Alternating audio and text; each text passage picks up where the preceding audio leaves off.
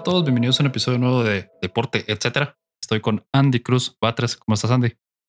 Bien, gracias. Aquí, eh, sorprendido y al mismo tiempo eh, alarmado por lo que pasó con Benzema en el partido contra el Mallorca, pero poco a poco vamos a ir hablando de los distintos deportes y no sé si emocionado o triste por una noticia que vamos a hablar muy a profundidad en un rato. Pero si quieres empecemos hablando de fútbol europeo. Y sí, tenés razón, lo de Benzema es un poco preocupante, pero yo vi que no se miraba tan mal, ¿verdad? O sea, era más una molestia que una lesión. No como, por ejemplo, Mendy o, Rodrigo, que tuvieron que salir casi que cargados, ¿verdad? Benzema pidió el cambio, todavía corre un poco, entonces espero que esté al 100 para el clásico, porque a, más allá de si eso es real o no, quieres tener a los mejores jugadores en, un clásico, ¿verdad? Entonces, espero que sí. Aparte que lleva cinco goles en dos partidos, entonces esperemos que siga igual de encendido. Ahora que sí. Pero bueno, hablando de fútbol europeo, tuvimos este fin de semana una situación un poco, no sé si extraña, inaudita, tal vez pocos precedentes, porque los aficionados del PSG mostraron su descontento al full y estaban pitando o pitaron a Neymar y a Messi en cada ocasión en donde tocaban el balón. También los pitaron cuando inició el partido cuando los presentaron. Eh, además de que el estadio se miraba o estaba vacío, ¿verdad? Estaba, no estaba a full capacidad como en otras ocasiones, me imagino que ha estado. Entonces, empezamos hablando con eso. ¿Qué te pareció eh, la situación? ¿Qué te parecieron los pitidos para Messi y para Neymar? Y hay que recalcar que el PSG ganó 3 a 0 eh, contra el Bordeaux. Entonces, no es como que fueran perdiendo, pues. Mira, eh, aclaro a todos los que nos escuchan y me conocen lo saben. No es de que yo sea anti-Messi, pero no, no, no, no es que sea anti-Messi, simplemente digo que Messi no es el mejor en la historia. Eso es, eso es lo único que yo digo. Y me, pongo muy feliz cada vez que pierden. Pero, pero lo que sí, lo que sí soy es, a ver, yo, yo estoy muy de acuerdo con lo que dijo Martín Lieberman, un analista de Argentina, ¿Qué es lo único que puede hacer o que está permitido en los estadios de fútbol sin pleito o sin que tenga represalias? El aplauso o que el estadio te ovacione o como en su caso eh, a un nivel histórico como el Santiago Bernabéu ovacionó a Ronaldinho a pesar de que Ronaldinho le metió un hat-trick al Real Madrid. Y la otra es los silbidos. Todos tienen derecho a silbar. Si no estás haciendo lo que, lo que esperaban de ti, lo que prometes, lo que ilusionas a todos, y, te enfadas porque lanzan botellas, porque lanzan X, Y, Z cosas, o porque se pelean entre los mismos aficionados, en esta ocasión simplemente les silbaron porque para esta altura de la temporada esperaban, uno, por lo menos está clasificado a semifinales de la Copa de Francia, dos, tener ya ganada la liga, porque eso es lo que deberían de estar, ahorita ya la deberían de tener ganada, igual la van a ganar. Y tres, haber eliminado, y no solo eliminado, haber humillado al Real Madrid. Porque el Real Madrid venía con problemas, venía como el más flojito de los clasificados. Ahora todo el mundo está pidiendo al Real Madrid para enfrentarse a él, porque el Manchester City, el Liverpool y el Bayern ya están clasificados. Muy probablemente va a estar clasificado el Chelsea. Y realmente ven al, al Madrid como de los flojos. Pero el, el Paris Saint Germain es un fracaso rotundo. Entonces, si está permitido que, que tú tengas que ovacionarlo cuando viene él y te llega a poner una camisola demostrándole a los otros aficionados que es el mejor y que le ganó a tu equipo, ¿por qué no está permitido que te sirvan? Cuando no lo estás haciendo bien, cuando solo has anotado dos goles en toda la temporada en, en la liga, ¿verdad?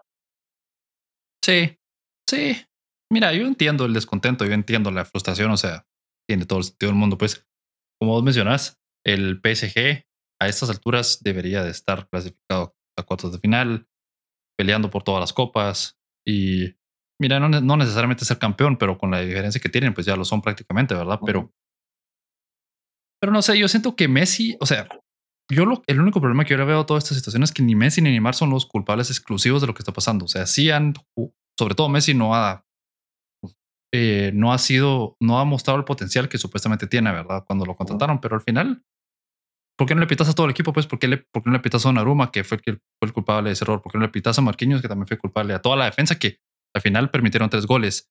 Al medio campo que no cerró a, a, a Modric cuando iba corriendo solo en, creo que en el segundo gol, si no estoy mal. Entonces, es un, es un conjunto, o sea, no solo es Messi y Neymar, o sea, por mucho que Messi no pero haya sido... ¿por quién, pero ¿por quién pagaste tanto dinero? Eso creo que te lo respondí en un tweet. O sea, esa es la situación. O Pero, por ejemplo, por Hakimi pagaron 60 millones, 55 millones de euros. O sea, ¿por qué no lo, ficha, por qué no lo pitas? A Donnarumma también lo llevaron con, porque era un fichajazo, pues. Sí, pero sea, lo- eh, eh. lo- a ellos los ficharon por lo siguiente. Porque Hakimi tiene mucho futuro y porque, el- porque tenían el dinero y Kurosawa no, la está, no estaba dando la talla. Y Dani Alves ya era un vejestorio. Entonces, pero, pero esa es la realidad. ¿Por qué trajiste a Neymar? O por qué, mejor dicho, se fue Neymar del Barcelona para no ser la sombra de Messi? Porque Messi era el amo, Dios y señor de las aguas y él lo hacía todo porque el Barcelona jugaba para él. Ahora la situación es esa, o sea, la situación es que se vienen encontrando y jalan a un Messi que les dio absolutamente gratis, esperando la misma promesa que le hizo al Fútbol Club Barcelona hace, creo que fueron tres temporadas y lo hizo por tres temporadas seguidas y quedó eliminado en las tres temporadas seguidas. Ustedes quieren la Champions, le vamos a traer la Champions, vamos por todo. Neymar también quería eso, ya llegaron a una final. Lo único que le faltaba, si lo ponemos a, a comparación de NFL al Paris Saint Germain, era un GOAT, que es lo que todo el mundo considera de Messi, un GOAT. Tom Brady llegó a los Tampa Bay Buccaneers con un equipo defensivo armado y un equipo ofensivo armado. Solo necesitaba poner el pase donde tenía que ser. ¿Y qué pasó? En su primera temporada queda campeón del Super Bowl. ¿Qué pasa con Messi? Sí. Un fracaso rotundo. Entonces Ah, está eh, válido que lo piten.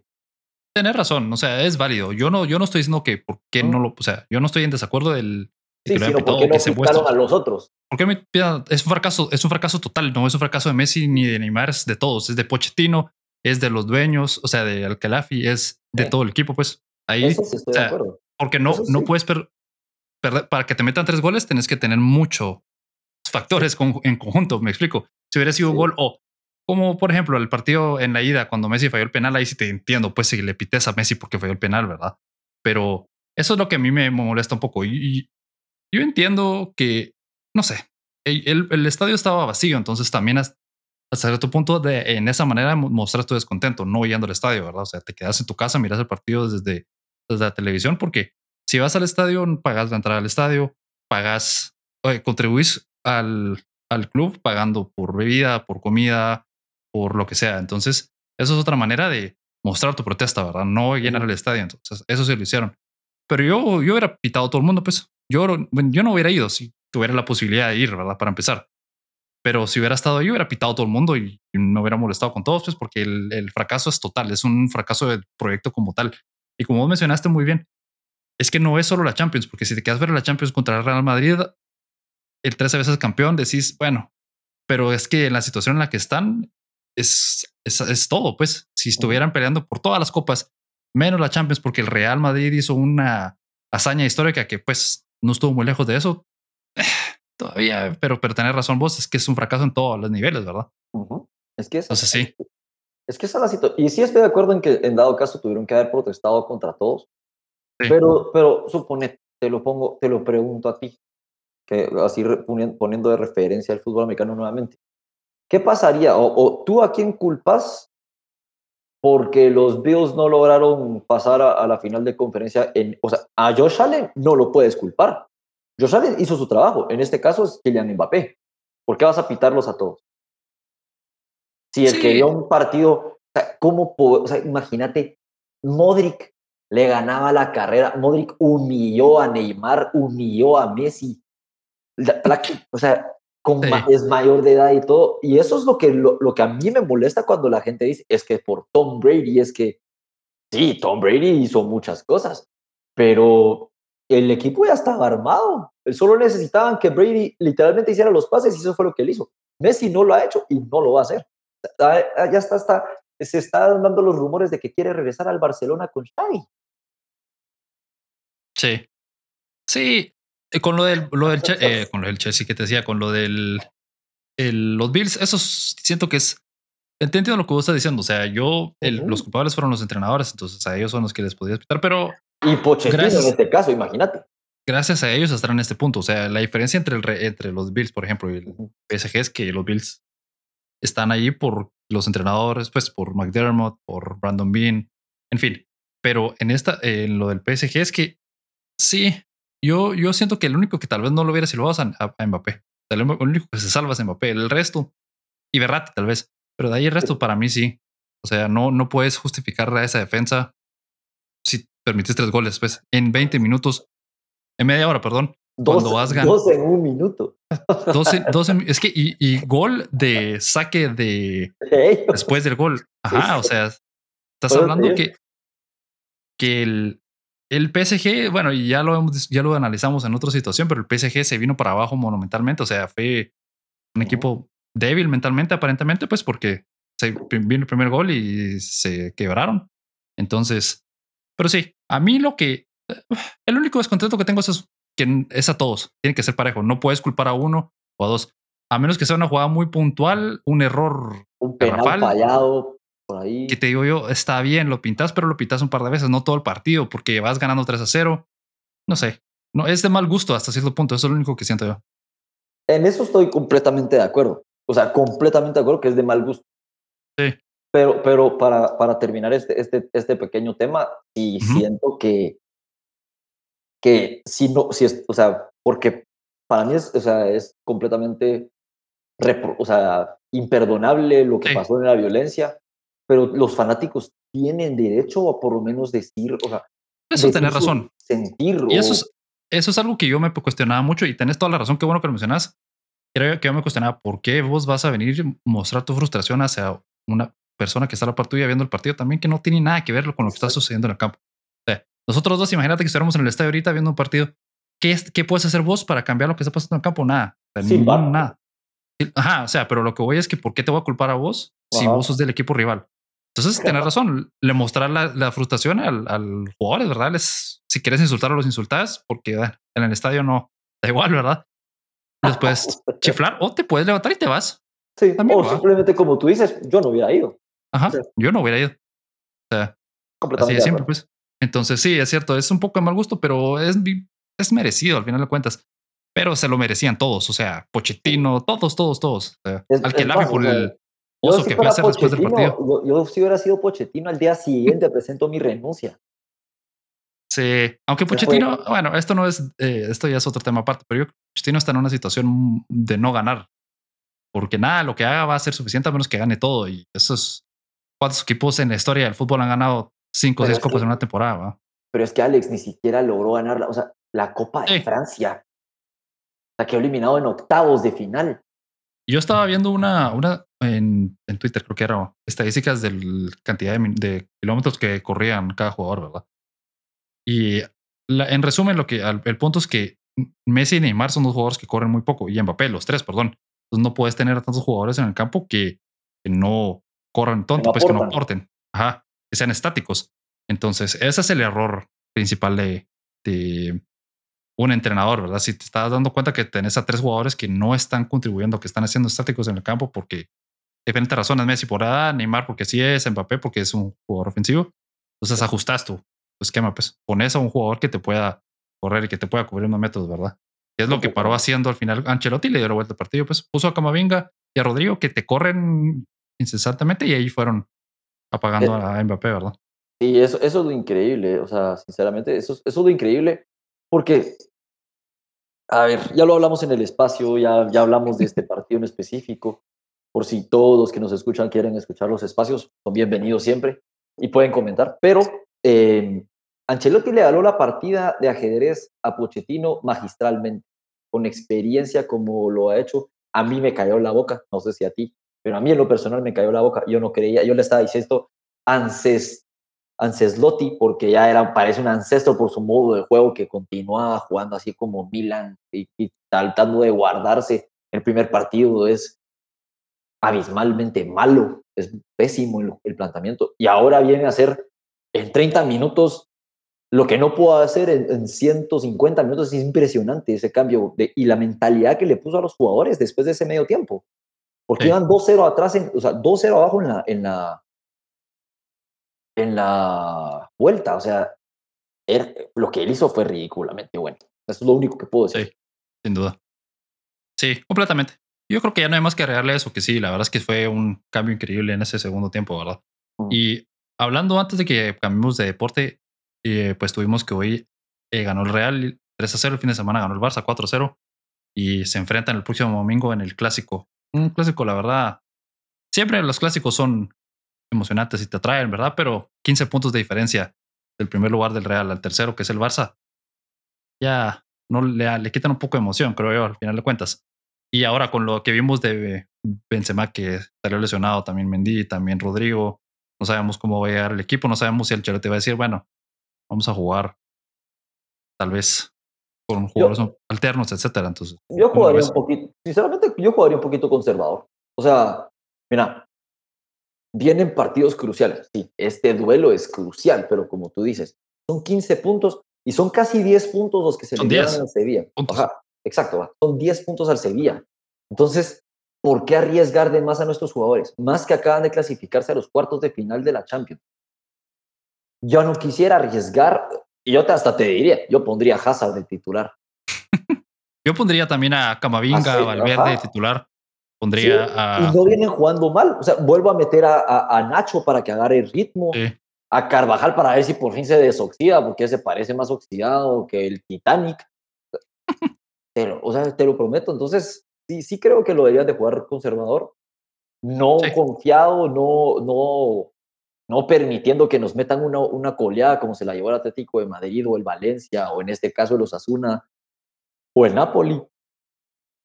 Pero sí un planteamiento a 1-1, 1-0 o 2-1, así como no forzar de más. Y yo te, te, lo firmo de una vez, Benzema no va a titular el fin de semana. sí eso, eso creo yo que va a pasar después de esta lesión. Y yo no, como mencionábamos, no vi que la lesión fuera tan fuerte, pero, pero ¿por qué no cuidarlo un poco, verdad? Que entre el segundo tiempo si es innecesario, ¿verdad? Y eh, me dice Ancelotti una frase que estaba leyendo ahorita, dice, como pierdes una liga con 10 puntos de ventaja, igual que una final de Champions cuando ganas 3 a 0. Ya me ha pasado, dice. O sea, él se preguntaba cómo pierdes una liga de 10 puntos de- con 10 puntos de ventaja, igual que en una final de Champions cuando ganas 3 a 0. Todos recordamos esa final donde le empataron y pues paró perdiendo en penales, así que Jersey, el pinche Jersey Dude. Sí. y tiene razón, o sea, lo que, lo, lo que sacamos de este mensaje es que no hay que confiarse, ¿verdad? Yo no estoy seguro, yo estoy seguro que nos van a confiar, pero yo veo que sí hay una diferencia entre ir confiado a entender que vas a tratar a jugarlo de ser inteligente. conservador, de aguantar y, y porque es que este equipo lamentablemente para el Real y para los aficionados en este momento es un equipo que tiene profundidad, pero la profundidad está muy abajo del lugares, ¿verdad? Ujú. sea, de Dani Ceballos a Modric hay un mundo de diferencia, pues. Eh, y después tenés tres, cuatro jugadores que juegan bien, pero están jugando en, en en posiciones similares.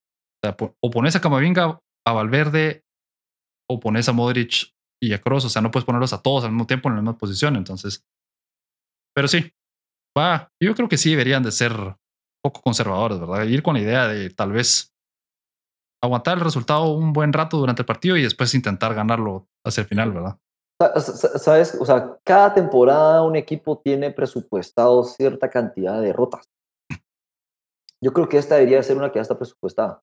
Sí, Y y, no dos es- derrotas llevan en toda la temporada, así que en la Sí, liga, o sea, ¿verdad? y- Entonces, y, no es faltar, faltar el respeto al Barcelona, No. mucho menos, porque es en serio, nos puede meter una manita y nos callaron la boca. Porque una cosa es que nos ganen y otra cosa es que nos humillen. Entonces, entonces sí, como te digo, o sea, yo la jugaría inteligentemente, eh, no confiarse, pero jugar como estás jugando contra un equipo de quinto, o sea, quinto, sexto puesto. completamente. Vamos a ver, va a ser un buen partido. O sea, al final el Barça va repuntando, el Real está jugando bien, a pesar, bueno, ¿cómo decirte? No, a pesar de que a veces no juega tan bien durante partidos, saca resultados buenos. Mete tres goles, lleva dos partidos seguidos metiendo tres goles, ¿verdad? Champions ahorita en la liga. Eh, este partido contra el Mallorca se miraba medio complicado el primer tiempo, pero luego tranquilos, callados, metieron los tres goles y entonces va a estar bueno el partido. Creo que va a ser un duelo cerrado, creo que al final de cuentas. Y va a estar Sí. muy bueno. Sí, es la verdad es que sí. Pero bueno. No, no, lo podemos perder, yo, yo, creo que voy a ir a Soul Infusion, no sé tú. bueno, ahora vamos a pasar a hablar acerca de la agencia libre de la NFL.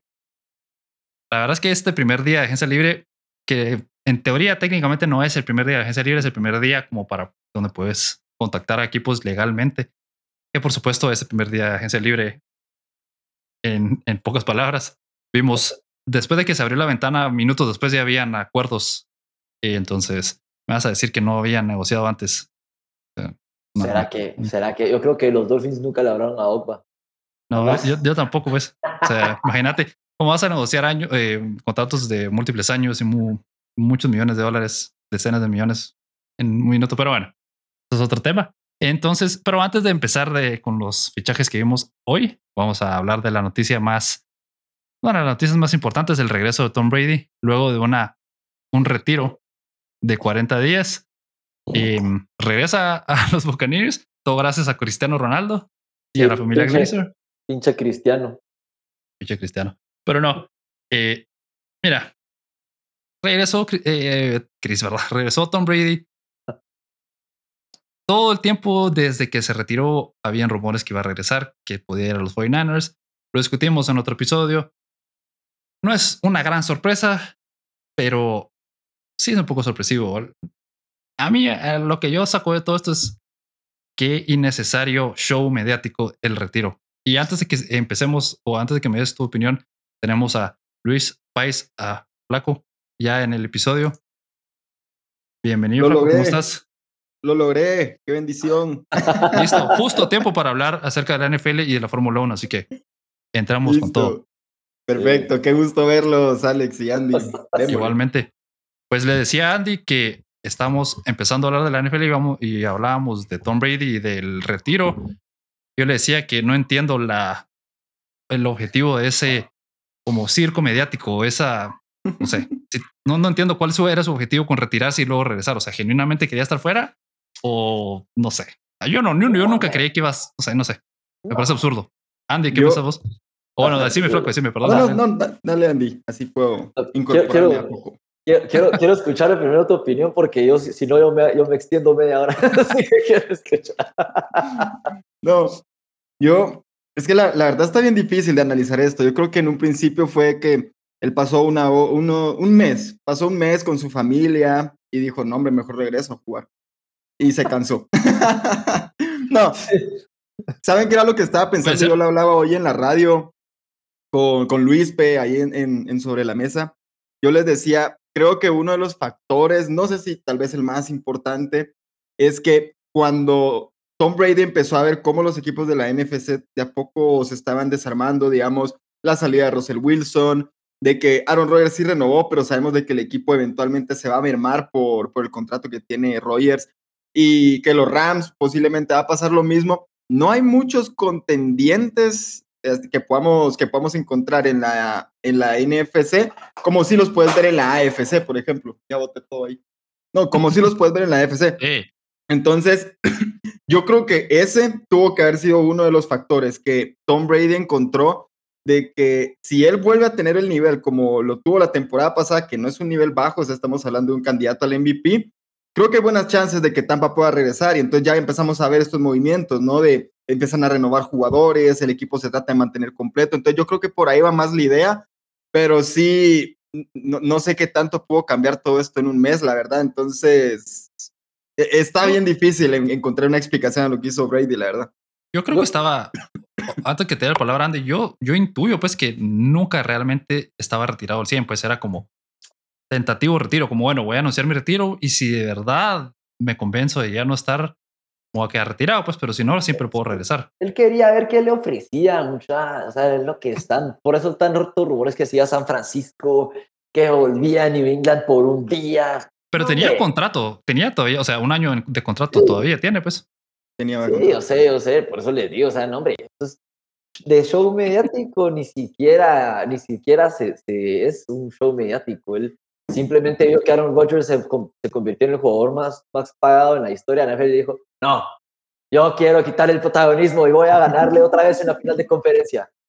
o sea, algo, o sea, algo fue lo que, y, y, mágicamente él decide salir del retiro en el partido donde Cristiano Ronaldo le pregunta, ¿ya terminaste? ¿Are you finished? Después de que Cristiano anotó tres ya goles. así como... Mm". Ajá, o sea, hombre, él nunca estuvo retirado. 40 días es el retiro más corto en la historia de la, creo que del retiro en sí, a nivel mundial, ni siquiera de deporte. Pero ni Brett Favre fue tan dramático. No, por eso. y ahora ya se está hablando de que Gronk va a regresar. Eh, lo único que sí, que sí digo, y va a ser una baja sensible, es, no sé si es el centro o el guard, que, se, que está a punto de firmar por los Bengals, que esa es una baja muy sensible para la ofensiva de, Tampa. Sí. Sí, seguramente. Yo, yo veo que. No sé. Mira, al final de cuentas, mi conclusión también es eh, que es una buena noticia para la NFL, pues siempre que regresa el mejor o uno de los mejores en la historia y va a seguir jugando. Es bueno, pues es bueno para la NFL, es bueno para el deporte, es bueno para los aficionados, porque estamos viendo a Tom Brady. Siempre hay un riesgo, pues siempre hay un riesgo para mí que, que esa sea la temporada o ese sea el año en donde tu nivel se vaya para abajo, ¿verdad? Lo vimos con Peyton Manning. Peyton Manning pasó de romper el récord de más touchdowns en una temporada a creo que la siguiente temporada ya se fue para abajo, así, declive completamente. Entonces siempre está ese riesgo, pues, o un golpe o lo que sea, pero, pero si nos basamos en lo que ha hecho últimamente y nos basamos en su carrera, no, no hay mucho que dudar de él, ¿verdad? Sí, y además que, ¿qué tanto puede él perder? O sea, ya tuvo una gran carrera de veintipico de años. Tener un mal último año, los que 45, una cosa así en la NFL, no, no veo que tampoco él esté fuera de lo físico, obviamente porque es un deporte muy físico, no veo de que él tampoco esté poniendo su carrera o su reputación en riesgo ni más, ya que sea, todo lo que él tiene de aquí en adelante es a favor o, es algo que puede ganar en, su récord, en su historial. Entonces, tampoco, yo, lo que veo es, esos son los que les decía, ¿no? Si Tampa Bay se mantiene con un roster competitivo, que yo creo que lo van a lograr, estamos hablando de que es otro equipo que puede llegar a competir, mientras que Brady logre mantener ese nivel. Y como lo estabas diciendo, Andy, la línea ofensiva para eso va a ser clave. Yo creo que cualquier coreback, no importa quién sea, si no tiene una buena línea ofensiva, se convierte en un mortal detrás del centro. Y ya vamos a ver qué, qué es lo que puede ofrecer Tampa en, ese aspecto. Tal vez, no sé, buscar algo en el draft o, lo que sea, en agencia libre. falta mucho para que comience la temporada y pueden haber demasiados movimientos todavía. Pero Podría igual, retirar. o se puede volver a retirar ya para agosto. Eh, no, pero Igual, yo creo que es bueno, es bueno el regreso de Brady porque estamos hablando de otro equipo que puede llegar a competir. O sea, que es un serio contendiente porque Tampa sin Brady, eh, o sea, y esa división, o sea, Panthers, Saints, ah, no sé, Atlanta, no me digan más. Sí. Y el mercado de, de, de de campo ahorita está más pobre que la palabra, pues no hay, no hay nada. O sea, estamos hablando de Jimmy Garapolo, la mejor opción los Steelers se fueron por Trubisky, que lleva un año y medio de no jugar. Eh, luego, las otras opciones es Marcos Mariota, Gardner Minshew. Sí, y en el draft tampoco viene. En el draft. O sea, eh, para este draft viene mucho talento, pero nada de corebacks. Sí. No, son muchos, muchos, muchos corebacks proyectos. Pues. Como, como Malik Willis, que la, lanza 60, 70 horas, pero. pero no, sé si ustedes vieron ese video de él lanzando en el combine. La eh, técnica que tiene para lanzar los pases largos era se nota que le hace falta muchísimo trabajo. Entonces, no solo para los Buccaneers es bueno, sino también, como, como decís, Flaco, en la NFC, ahí estaban los Rams, campeones del Super Bowl, los Packers y de ahí, los 49ers tal vez, pero de ahí no hay nada, pues. Ahora con los Brady y los Buccaneers, pues por lo menos hay más competencia, ¿verdad? Ahora en la NFC que se maten entre todos, ¿verdad? Pero... sí. sí. Pero... Sí, a ver qué tal. A ver qué tal, a ver qué tal le va. A ver si logra ser efectivo, ¿verdad? Al final de cuentas. Yo no le deseo el mal. Yo no le deseo el mal a nadie. pero, pero no, yo no le deseo el mal a nadie, pero sinceramente espero que le hagan unas 15 intercepciones y la devuelvan cuatro veces para pick six, así tranquilos. pero espero que no termine como titular. que veamos a un zombie Tom Brady como Big Ben, decís vos. Ala, no, no, eso sí es mm. clave lo que decía, lo que decía Luis, o sea, lo de la línea ofensiva. ¿Por qué? Porque es de que va a ser tan clave. Por cierto, es Alex Capa el que mencionabas. Sí, gracias. Firmó por cuatro años, offensive guard, ¿verdad? Cierto. y él es muy importante, fue muy importante para, para Tom Brady esta temporada que pasó, ya vemos que se, quedó, que se quedaron en la, en la ronda adicional. Ahora, si, si, si la línea ofensiva no logran fichar a los que tienen que fichar ahorita, porque recordemos que Chris Godwin está viendo, ah, no, ya le hicieron el franchise tag, ok. Sí. Pero Antonio Brown si ya no va a estar, eh, no se sabe si Leonard Fournette va a estar nuevamente. Ujú. Y, y hay varios jugadores que solo tenían contrato por un año o que iban a la agencia libre, como Enema Kunsu, que también va a estar en la agencia libre. La línea ofensiva, si no logran fichar, ya vimos lo que le pasó a Big Ben, ya vimos lo que le pasó a Burrow en, la en, en el Super Bowl, ya vimos lo que le pasó a, a Jimmy G en, el- en la final de conferencia, a Russell Wilson, que pucha, cuántos sacks no le dieron, y a Patrick Mahomes también. Entonces, sí, no, no, no hay que descartar de que Tampa también puede estar en problemas. Sí, pero es que ya viste esa división. Sí, no, en O eso sea, que van, a, o sea, que van a ganar la división, la van a ganar. a menos que pero- Panthers o Saints se lleven a Deshaun Watson, no veo cómo le puedan ganar a, a Tampa alguno de sí, esos yo- tres yo sí, equipos. sí, sí te digo, si veo, si los Panthers firman a Deshaun, cuidado. Ahí estamos hablando de otra cosa. Ah, cuidado con Carolina, porque esa Pero los defensiva Panthers de Car- tampoco tienen la- la muchísimo. defensiva de La defensiva Carolina sí. es buena. Y, esa, Sí. y ese front seven pueden darle muchos problemas a Tom Brady.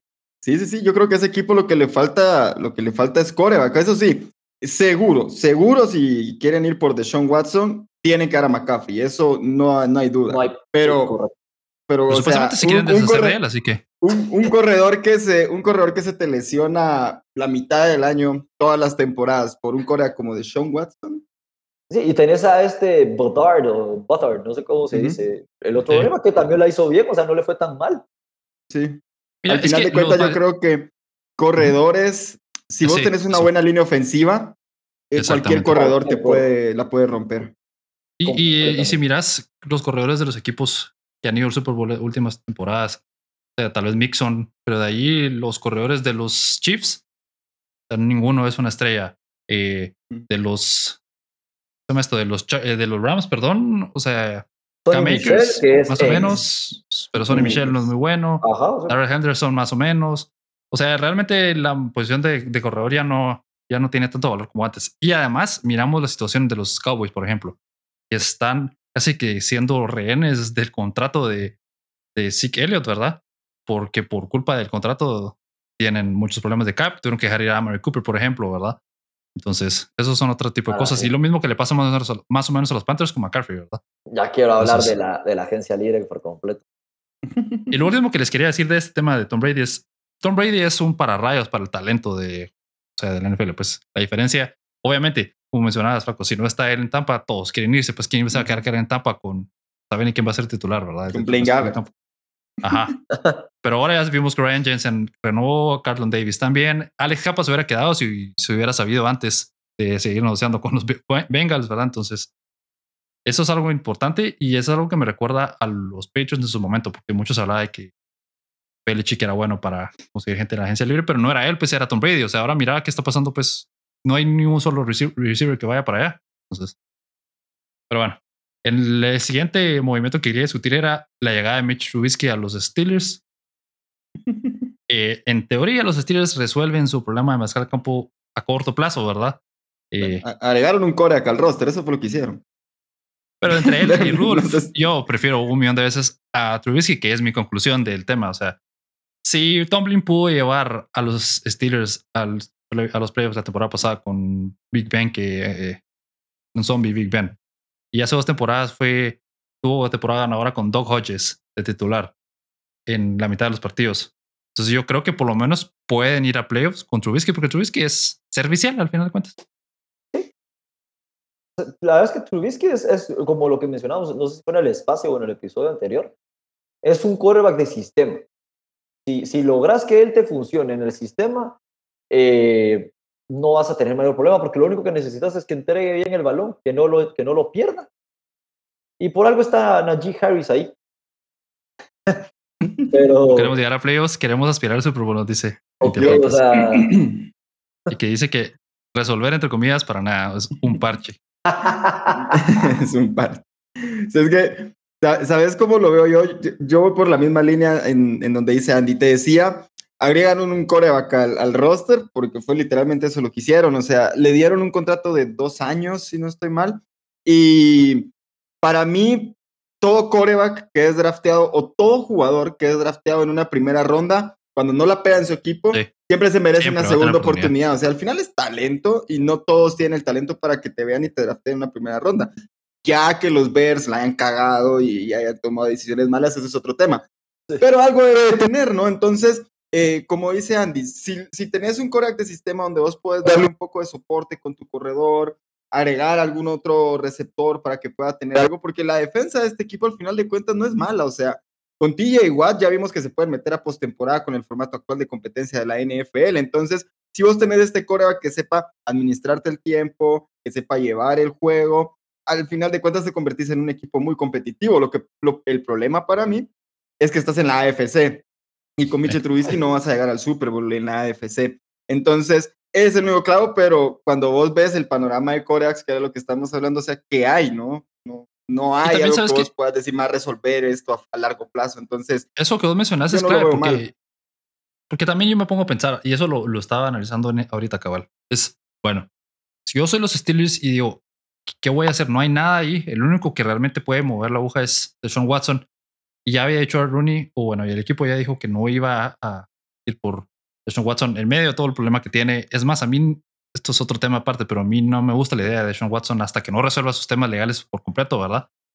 Eh, entonces, de ahí que, que o sea, Garapolo, pero después ya no hay nadie que te resuelva. Entonces, entiendo yo que dicen, no, es que no se va a poder hacer nada esta temporada, entonces mejor vamos por alguien que pueda ser por lo menos titular y, y ya en la siguiente draft vamos a ver si viene un mariscal de campo o uno nunca sabe qué pueda pasar, ¿verdad? Tal vez alguna, algún Russell Wilson aparece por ahí, pues. Y quiera que no, quiera que no, Trubisky es un quarterback, no es un Josh Allen, no es un Lamar Jackson, no es un Mahomes que también tiene esas escapaditas, a pesar de que un liniero le gana en el combine. Pero sí, Trubisky es un, es un quarterback móvil y, y no, o sea, sí sabe correr a las bandas y lanzar un buen pase. O sea, no es. Las últimas temporadas en, en Chicago entregaba mucho el balón porque lo obligaban a, o sea, lo forzaban a entregar el balón, no era porque lo trataban de, Superman y él no era eso. Ahora va a llegar a un equipo donde Tomlin y algo sabe hacer, es ser un entrenador. O sea, ¿cómo vamos a, cómo, cómo van a creer? Para mí, o sea, muy personal. Que es mil veces mejor que Rudolph y que Hodges. Por mucho. Y si, con, y si con ellos logró tener una temporada ganadora Mike Tomlin, lo que puede hacer con Trubisky, puede, o sea, podría no ganarle la división a los Bengals, pero podría pasar de wildcard tranquilo y darle muchos problemas a Baltimore. Sí, sobre todo porque se van a matar en la, en la oeste, pues, o sea, ahí van a ver. Y algo también que tenemos, debemos de tomar en cuenta, yo siempre lo resalto cuando hablamos de fútbol americano, es que el principio, los principios básicos de los equipos exitosos en este deporte es defensa y juego terrestre. Si tú tenés eso, tu equipo es competitivo. Ya yo entiendo que las épocas han cambiado y de que ahora pues obviamente un core va que te lance cuatro mil y pico de yardas por temporada es la diferencia, sí lo entiendo, pero el principio y la base de este deporte es buena defensa y buen juego terrestre. Entonces Pittsburgh teniendo eso, podés competirle a cualquier equipo porque si no te anotan, seguro puedes ganar. Y si controlas el reloj de juego con la carrera, controlas el partido. Y Pittsburgh tiene eso y está bien coachado. Entonces es un equipo a mí, o sea, yo personalmente, personalmente creo que este es el mejor equipo que tiene la NFL por su historia. O sea, cuatro coaches en la era del Super Bowl y vean, o sea, cuántas, cuántas temporadas perdedoras hay de Pittsburgh en general. Son contadas con los dedos, con los dedos de la mano cuando puedes hablar de que, ah, no, este año Pittsburgh sí fue malo. Este año Pittsburgh tuvo top 5 en el draft, en selecciones de draft. Entonces, por eso yo creo que a estos nunca hay que descartarlos. Nunca hay que descartarlos. No, pero, pero lo que vos mencionás Mira, yo, la defensa definitivamente es el élite, ¿verdad? Sobre todo por TJ Watt. Pero el juego terrestre, o sea, el Najee Harris es bueno, pero la línea ofensiva es muy mala. Entonces, Eso es lo que iba a decir. Ajá. la temporada pasada no, no fue, o sea, entonces yo, yo, digamos que lo que vos decís tiene sentido, pero yo le, yo lo cambiaría un poco, diría, en lugar de juego terrestre pondría la línea ofensiva, porque si tienes una línea ofensiva buena, puedes poner al corredor que está atrás, perdón, y puedes correr. Es que eso. Es, que cuando decís juego terrestre lo, engloba todo, ¿no? O sea, un poco bloqueo. Las trincheras. Y eso es lo que iba a decir. Los Steelers tienen, bueno, tienen arribita el de 31 millones en el cap space a favor. Ya sabemos que el cap space es una milonga, o sea, es nada. Así como deberíamos eventualmente hablar de eso del salary cap que tiene el Barcelona negativo 140 millones, pero bueno, no importa. La cosa es de que si, si Mike Tomlin, ahorita que no han fichado mayor cosa y no, han, o sea, no, tiene, no, no tiene la necesidad de tantas extensiones de contratos y van por línea ofensiva, con Najee Harris pueden llegar muy lejos. El problema de la línea ofensiva es que no, no sé, no sé qué van a hacer. Si, le, si le, inyectan el dinero que tienen en sí. y los picks que tienen, lo hacen en línea ofensiva, ahí sí, como dice, como dice Luis, nunca hay que descartarlos, porque yo en lo personal, en los 25 años tal vez, o 26, digamos, de años de estar viendo la NFL y de seguirlo así de lleno desde 20 años atrás, yo no he visto a los Steelers una temporada negativa. Los vi una vez en 8 y 8. Dejen de contar. Sí. Mm, mm, mm. Bueno, y el, otro movimiento, otros movimientos interesantes de hoy fue la llegada de Christian Kirk a los Jaguars, que los Jaguars se están volviendo locos en esta agencia libre. Sí. ahorita lo voy a decir que estoy viendo justamente la página de, de la NFL, así como el, el tracker de los agentes libres. Firmaron a Christian Kirk por cuatro años y 84 millones de dólares al Tyrant Evan Ingram por un año. Eh, Cam Robinson le pusieron el tag, eh, contrataron a, Brandon Sheriff em, y tienen a otros, a otros jugadores ahí, ¿verdad? O sea, en total han un, son siete, ocho jugadores los que han contratado hasta ahora. O sea, que parece que van a ganar la agencia libre, pero es obviamente porque no tienen talento en el equipo, ¿verdad? Pero específicamente Christian Kirk por cuatro años y 84 millones de dólares es, no tiene sentido. O sea, que podría ser un, un buen receptor en algún punto de su carrera, pero ahora no es ni uno ni dos, pues no sé. No, no lo era ni siquiera en Arizona. El, dos, el dos terminó siendo terminó siendo AJ Green. O sea, no, no, no sé qué. Eh, a ver, a mí no me desagrada tanto Christian Kirk, le soy sincero. No, pero, no, no, él, sino no es, demasiado, eso sí. Sí, es demasiado. La cantidad de dinero sí es demasiado. Pero creo que también responde a la necesidad que tenían Jaguars de darle un poquito de armas a, a Trevor Lawrence en la ofensiva, que también se van a reforzar en, en, la parte de running back, porque en teoría debería estar Travis Etienne para esta temporada, que recordemos lo draftaron con una selección de primera ronda el año pasado y se lesionó en el, en el campamento de la pretemporada.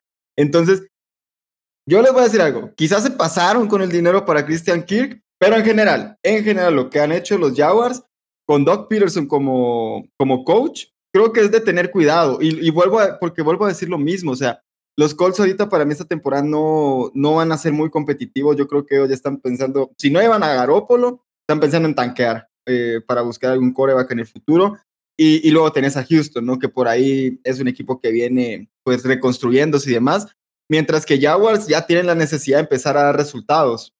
Y la selección del draft que tienen, pues una buena selección. Entonces, eh, vamos a ver qué logran hacer, pero creo que este es un equipo que a mí me interesaría ponerlo tal vez como un caballo negro de, la conferencia. No sé si me, si me atrevo a meterlo en esos, con estos equipos que tienen super corebacks, ¿no? Como ya lo decimos, Josh Allen, Russell Wilson y demás, porque Trevor Lawrence todavía tiene ese proceso de aprendizaje en el que tiene que demostrar de qué es capaz y de por qué vale una selección de, de primera ronda. Pero en general creo que por lo menos chance hay que, hay que ponerle atención a los Jaguars, ¿no? De, de cómo se van a parar para la siguiente temporada.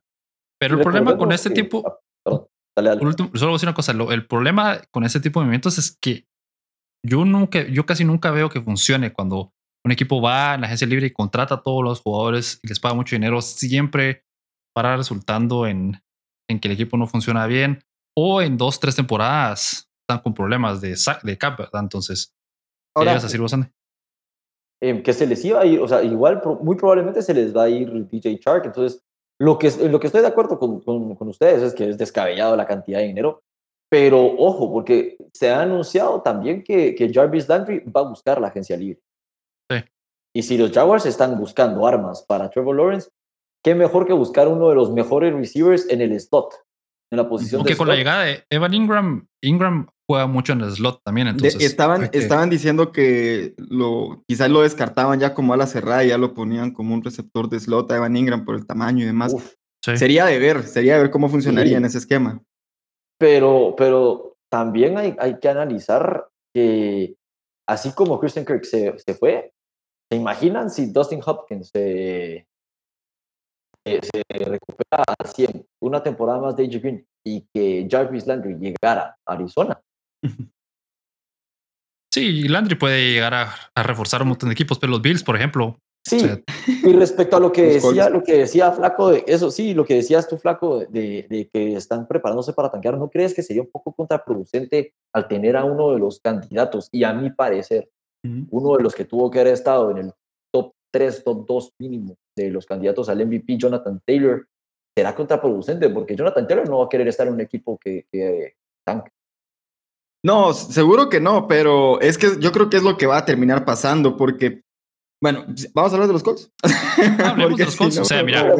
tenemos unos minutos, no te Bueno, mira, yo, yo, yo te soy sincero, a mí, obviamente, Carson Wentz como coreback, después de la temporada no me terminó gustando, sí tenía, le daba el beneficio de la duda, pero el movimiento de los Colts de sacarlo, ya después de pensarla bien, no, me- pareció para nada correcto, y te voy a explicar por qué. Primero, el mercado de coreback ya sabemos que está mermado y no hay buenas opciones, y para mí, dentro de las opciones que vos tenés ahorita eh, para buscar coreback, posiblemente Carson Wentz sería como una de las mejorcitas que te podrías encontrar. ¿Por qué? Garoppolo es mejor que Wentz, sí, pero si vos llevas a Garópolo, Garópolo no va a estar en tu equipo por una o dos temporadas, él está buscando un contrato también. Entonces, llevar a Garópolo también significa comprometerte con él a darle un contrato a largo plazo. Y luego de eso, las opciones son como Mariota o en su momento Trubisky, que ahorita ya se fue para los Steelers, yo, James Winston. Entonces, ¿qué más puedes ir encontrando para poder pelear de verdad en la AFC? Entonces, mira, la defensa está bien, hay buena línea ofensiva, aunque ya Glowinski se, se fue por, eh, si no estoy mal, firmó con, con Giants, no tengo que revisarlo, pero este tipo de cosas yo creo que los Colts ya se dieron cuenta de que obviamente sin Korak no vas a ganar y después de todo lo que pasó durante, durante la, la historia de los Colts, si te das cuenta es un equipo que siempre ha tenido buenos corebacks. Johnny Unitas, Johnny Unitas, Brett Jones, y generalmente en esa posición han sido muy regulares. Pero hasta estos años es que estamos hablando de que para la siguiente temporada van a ser, con el coreback que comience, van a ser cinco corebacks distintos comenzando en la semana uno las últimas cinco temporadas. Esa irregularidad en esa Sí. posición es, es lo peor que puedes hacer y sobre todo cuando ahorita hay tanto talento joven en el equipo, en el equipo como Darius Leonard, Quinton Nelson, Brendan Smith. Es que ese es Entonces, el problema, creo yo. Eh, ahí Esa- esa ahí estás ofensiva. desperdiciando mucho. Sí. ¿Mande? Ajá, esa línea ofensiva es, es- está armada para. Vimos lo que pasó ahorita esa temporada, o sea, la que, la que terminó increíble que no se metieron al playoffs, pero también es parte de, de Wentz. Pero estoy de acuerdo con vos, Flaco. La verdad es que sí, ahora que lo analizas y lo decís de esa manera, es que para. Yo no entiendo de qué estaban tratando de hacer los Colts con dejar ir a Wentz. Yo veo que fue más una decisión impulsiva de consentimiento más que con la cabeza fría, porque si vas a traer a alguien, te- le vas a tener que pagar dinero de alguna manera, pues. Y si ya tenías a un jugador que es similar a Garapolo, porque Garapolo no es que sea, uh, o sea, es muy parecido a Wentz. Ujú. Eh, podías quedarte con Wentz y probar una temporada más y luego la siguiente temporada ya ves que sí, ¿verdad? Sí, tenés toda la razón, o sea, solo se complicaron más. Esa era para mí lo- la opción más viable. Entonces, no, no sé si al final es como van a tanquear porque quieren tanquear o porque simplemente se los va a llevar la chingada porque ahí está Tennessee, a ver cómo responde Jacksonville y el resto de los equipos. o sea, ya lo dijimos siete mil veces, la AFC está cargada hasta los dientes y con esos corebacks que están ahí no puedes competir teniendo a Sam Ellinger como titular o a James Winston o Marcos Mariota. Está muy Y difícil. mira, uno siempre quiere creer que tienen un plan, pues, y deberían. Sí, O sea, el único plan que se me ocurre a mí en la cabeza es ir por Garapolo ahora, pues. O, o, o De dejar todo. No, de Sean Watson jamás. El Houston no te lo va a dar. No, es que la cosa, Houston no lo va a dejar. No, ellos lo van a mandar a la ¿no? NFC si lo traidean. Digo yo, si son inteligentes, aunque Houston ya sabemos que no se jacta por la inteligencia en la gerencia. Pero yo, tipo, yo lo que haría sería tirar la casa por la ventana por Derek Carr. Así. Derek un- Carr. Eh, Derek, Derek Carr, la verdad es que no, o sea, yo creo que yo lo mencioné la- el episodio pasado, pero a mí no me, o sea, si yo fuera Derek Carr, yo, a mí no me gustaría estar en, en el AFC West. O sea, sinceramente, yo creo que podría ir a ganar el AFC South. tranquilamente. Sí, Sí. sí, porque. ¿Sabes o sea, qué? sí, tienes razón. Y otra cosa es que me sorprende que no estén contratando gente. O sea, ¿por qué no fueron por Trubisky, por ejemplo? ¿Por qué no han ido Sí, por no Mariota? han hecho ¿Por qué no nada, han ido- ahorita solo renovaron no a Mo. Ali Cox. Solo están Eh, esperando. ¿Pero qué están Es- esperando? esa es la pues? agencia libre de los Colts siempre, todos los años. Sí, es extraño, pues. Slow until I know. Y los Colts tuvieron la mala suerte de en su momento de, del retiro de Locke, pues, porque Locke supuestamente iba a ser ese. Y esa yo por pieza ahí. eso, yo todavía sueño con Andrew Locke, te lo juro. Sí, yo sí, probablemente pues sí, era impresionante. Pero bueno, el punto es que no entiendo yo la situación y como vos decís, flaco, es tal vez hubiera sido la mejor opción que se quedan con Wentz por muy me- mediocre que sea o average, ¿verdad? Va, ahora yo les quiero preguntar algo a ustedes. Ahorita Ajá. que hablamos de los Colts, ahora, ahora quiero que hablemos. ¿Qué opinan de Chase Edmonds que llega a los Dolphins? ¿Qué opinan de Chase Edmonds en general? En general. Porque a mí Yo no me convence. Es- yo creo que es un buen corredor, pero como lo hemos venido hablando en los últimos A ver, que media hora, la clave de los corredores está más en la línea ofensiva y en el esquema que en el propio corredor, ¿verdad? Entonces, pagarle mucho dinero a un corredor ya no, no, no sé si es, no es tantísimo dinero, pero. Me, me explico, Yo como que yo, yo creo que los corredores hay que empezar a valorarlos no, me- con menos dinero. Y en especial un corredor que ya tiene bastantes años y ¿cuántos años tiene él? Tendrá unos 27, 28, o sea, no. No, tiene 25. Ah, bueno, entonces todavía está joven, sí. el, el O sea- contrato fue dos años y 12.6 millones, 6 millones por año. Para un corredor es, o sea, Sí. yo creo que eso es lo, Aceptable. lo que vos pensarías pagar por un corredor que está por encima de la media como Chase Edmonds. Pero no sé, ¿por, por qué lo preguntabas, Santi? ¿Cuál, ¿A dónde Porque, querías llegar? mira, es que mi punto es, los Dolphins deberían de estar tirando la casa por la ventana en línea ofensiva, porque los Dolphins no tienen línea ofensiva. ¿Qué hacen firmando a, a, a corredores si ni siquiera pueden proteger a su quarterback? Ese es mi punto, porque lo- ya lo mencionamos con los Steelers y a mí no me convence, o sea, yo no siento que Chase Edmonds sea ese, ese running back tipo Derrick Henry que no tiene línea ofensiva, pero el tipo es tan bestia que te arrastra a los jugadores y, y no- o Jonathan Taylor que no necesita una línea ofensiva porque él solito se abre el espacio. Yo no siento que Chase Edmonds sea eso, me explico. Y los, Ah, y los Dolphins con- han ido por Bridgewater, por Teddy Bridgewater por un, para firmar por un año, por eh, Cedric Wilson, le dieron contrato de tres años y 23 millones. Y que sí, que ya sabíamos que iba a quedar y, también renovaron a, a Ogba, ¿verdad? Por cuatro años y 65 millones de dólares. Entonces, sí, no han ido por ningún liniero ofensivo, ¿verdad? Tal vez van a ir en el draft.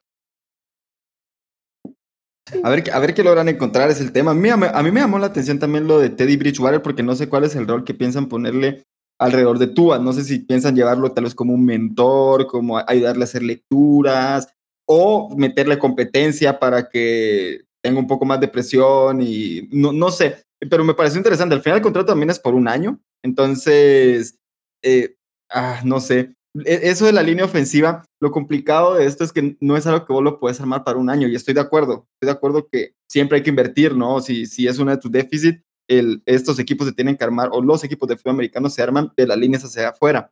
Eh, pero el, cabal, el clavo es, si vos vas en un draft por linieros, tenés que esperar pegar dos o tres si quieres armar una línea ofensiva, porque al final es un trabajo de cinco y tal vez si me apuran, tiene mucho valor un ala cerrada que sepa bloquear. Sí. Entonces, y, y obviamente ya puedes complementarlo con buenos receptores que bloqueen y ese tipo de cosas, pero armar línea ofensiva es uno de los trabajos más complicados que hay, porque aparte también, cuando ya lo logras, son de los jugadores a los que más les tienes que pagar. Y son cinco. Entonces, Ah, sí, tiene- dale, después te digo. no, eh, yo, yo lo que, a lo que quería llegar es que tienes, tienes que saber armar esa buena base y saber también tener el ojo para encontrar esos jugadores de impacto en selecciones tardes del draft para que puedas ir metiéndolos en la rotación de quiénes puedo meter y quiénes puedo ir sacando, ¿no? El, el draft es al final una lotería, o sea, por mucho que tengas muchos picks o lo que sea, nunca vas a saber si le vas a pegar el 100, entonces, tenés razón. ¿verdad? Y solo les quería mencionar que, que otro jugador por el que se fueron los Jaguars fue Say Jones, tres años y 30 millones.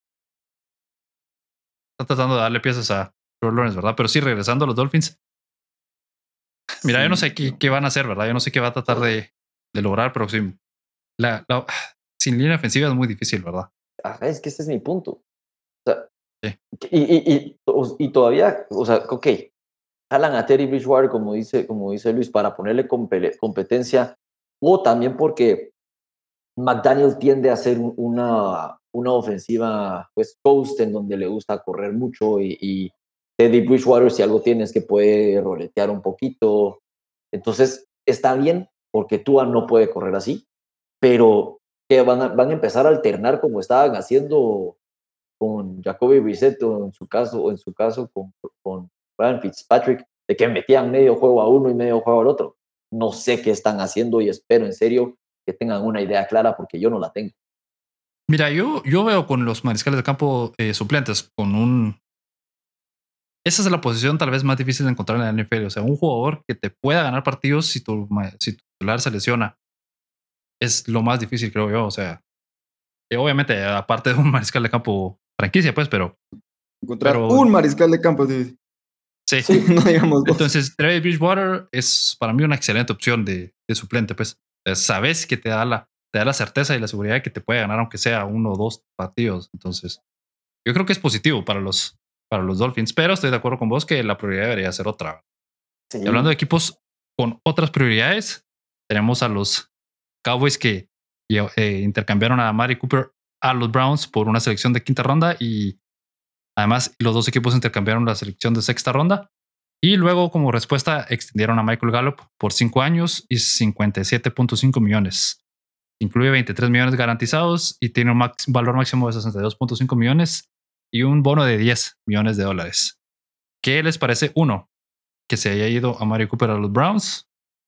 Y dos, eh, ¿qué significa para los Cowboys y la extensión de Gallup? Eh, decime vos, Flaco. Eh, para mí lo de Amari Cooper, yo creo que fue el contrato que le dieron y la razón por la que lo querían sacar, porque estamos hablando de casi 20 millones por año y la diferencia, quizás sí, Amari Cooper es mejor receptor que Michael Gallup, pero tenés que liberar también un poco de espacio porque hay otras posiciones a las que le tienen que dar prioridad a Dallas y yo creo que por ahí va más la idea. A mí no me desagradó honestamente que, que sacaran a Mari Cooper ni que renovaran a Michael Gallup. Quizás el contrato a Michael Gallup sí fue un poco extenso, pero estamos hablando de cinco años. Entonces, eso creo que le, van a, le va a servir a Cowboys.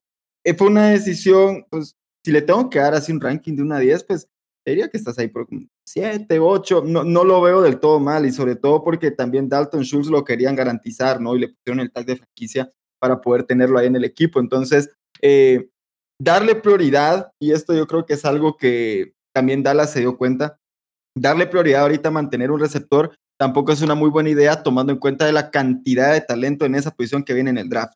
O sea, puedes encontrar un muy buen receptor en una segunda, tercera ronda y no te digo que te va a salir el impacto a Mari Cooper, pero, o sea, Antonio Brown fue que quinta, sexta ronda. Entonces, te puedes, como vos decís, eh, Alex, al final de cuentas también el draft es una lotería, para bien o para mal, y te puedes encontrar talentos como en, en rondas tardías como Alvin Camara, como Dalvin Cook, o qué sé yo, y así como puedes encontrarte platanazos, ¿no? Entonces, yo creo que por eso fue, por la profundidad de receptores que vienen en el draft y, también tratar de liberar un poco de espacio para, para, otras posiciones donde también necesitan renovar a gente importante.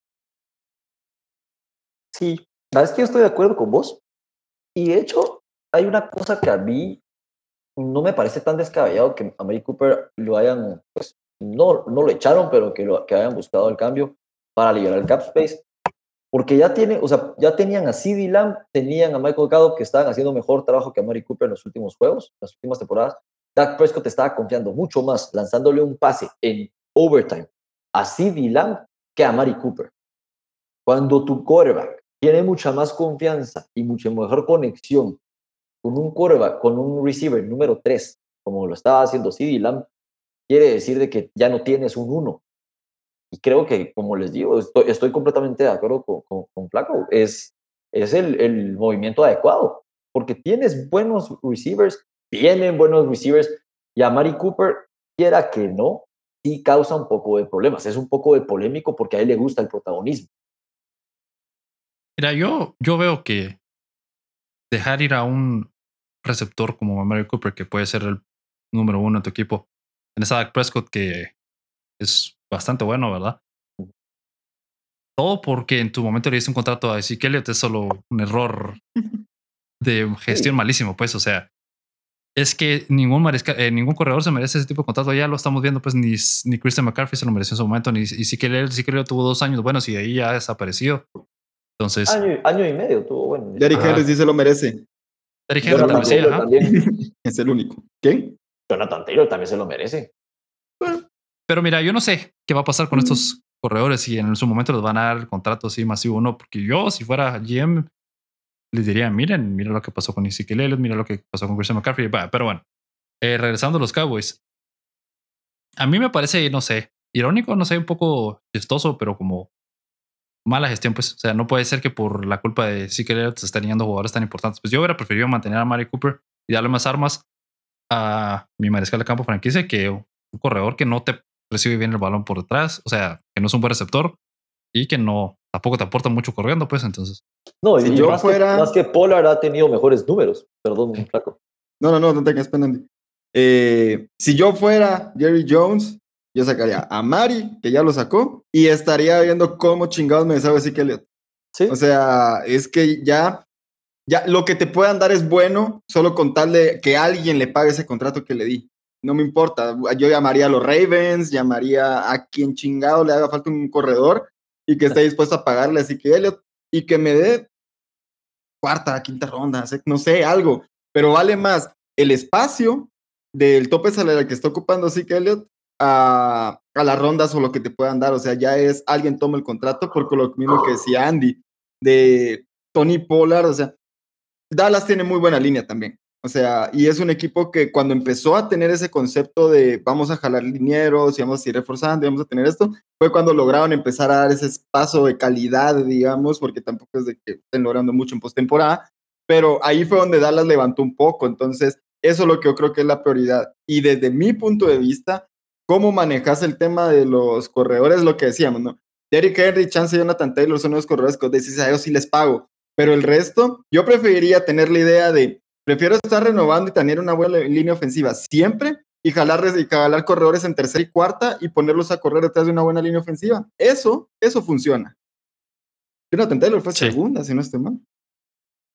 Sí, sí. O sea, siempre va a haber talento en diferentes en rondas posteriores, creo yo. Pues. Y eh, mira, el problema con lo de los eh, corredores en primera ronda es que les pones la presión de ser un jugador de primera ronda, ¿verdad? Jonathan Taylor, por haber sido de segunda ronda, no tiene esa presión, pues. O sea, en su momento empezó a jugar bien, empezó a subir su nivel, explotó y nunca hubo esa presión de tenés que rendir como Saquon Barkley, como Christian McCaffrey, como Ezekiel Elliott. Pero es que sabes cuál es la ventaja que tiene Jonathan Taylor y no le estoy tirando a Jonathan Taylor para nada. Es un gran corredor, pero es que la línea ofensiva es muy buena. O sea, correr detrás de Quinton Nelson, de Ryan Kelly, de Brendan Smith, es más fácil que correr detrás de una línea ofensiva que es una porquería. Entonces, ya luego, obviamente, con Jonathan Taylor estamos viendo temas que veíamos como con Livion Bell en su prime, de la paciencia que tiene para que se desarrollen los bloqueos, entrar, la explosividad para tocar esos huecos. Ese ya es otro tema y que sí es mucho mérito de Jonathan Taylor. Pero luego de eso, si no hay buena línea ofensiva, es que te lo juro, pone a Jonathan Taylor con la línea ofensiva de los Dolphins, si quieres, no va a ir para ningún lado. Para ningún lado, no importa quién sea. Completamente. O sea, completamente de acuerdo. y es que e, e, eso es la clave, o sea, como hemos mencionado, realmente no sabemos cómo funciona el cap space porque hay equipos que, tienen el balance más negativo que la misma oscuridad, o sea, es, increíble, pero siguen fichando, siguen... Y, y, lo vamos a hablar ahorita que otro movimiento para mí es, es el de Sadarius Smith, que es una pérdida grandísima, para, enorme, mejor dicho, para los Packers, pero yo que estoy de acuerdo, yo también hubiera buscado la forma de deshacerme de Zeke Elliott, porque Tony Pollard tiene buenos números, de hecho tiene mejores números que, que Zeke, mucho menos entregas del balón, y eso es clave. Zeke Elliott en sus últimos, creo que siete juegos, entregó nueve veces el balón, era ridículo. O sea, él no parecía running back, parecía Butterfingers. Yo no, yo no sé quién daría algo por Ezekiel hasta este punto. Pues, o sea, están atrapados con él, entonces. Pero ni mejor, equipo de flag. Mejor lidiar con lo que tienen y ni modo, ¿verdad? Es que ahí no, ahí no necesitas corredores, Andy. y para cerrar la discusión, eh, sí, podemos hablar lo de Xavier Smith y en conjunto con lo de Devante Adams, ¿verdad? Devante Adams dijo que no va a jugar bajo el tag, entonces o lo extienden o no juega. Y pues a Smith lo dejaron ir los Packers. ¿Cómo ven el, esta situación de los Packers. ¿Cómo la ves vos, Andy? Sinceramente, lo de, lo de Adams me parece muy bien. ¿Por qué? Porque acaban de firmar a Aaron Rodgers por cuatro temporadas, entonces ya no vas a, a necesitar esa cosa de decir, va, todos los años me van a poder estar ofreciendo algo nuevo. Entonces está muy bien que Adams busque lo que él merece, porque en los últimos cuatro años ha sido el mejor, el, el mejor wide receiver de la liga, a pesar de que el año pasado, para la temporada pasada, Cooper Cup se llevó el, el premio. Pero de lo contrario, el que siempre ha estado en el top 1-2 ha sido Davante Adams. Entonces, él merece eso. Está muy bien que él busque un mejor contrato. Y lo de Sadarius Smith, eh, perdón si, para los fanáticos de los Packers, pero yo no estoy de acuerdo en, el contrato o mega contrato que se le dieron a Rodgers, porque dependes también de una defensiva, lo hemos hablado. Dependes de una defensiva para poder ganar los campeonatos. Una jugada en una defensiva te puede determinar si eres campeón o no, como le pasó a los Seahawks, como le pasó a, los Patriots en una ocasión, como le pasó a los Falcons que no lograron con toda la defensiva detener a alguien. Y lo que los Packers venían haciendo a la defensiva, que era muy bueno, lo están destruyendo con tal de retener a un jugador. Sí. No lo veo tan bueno.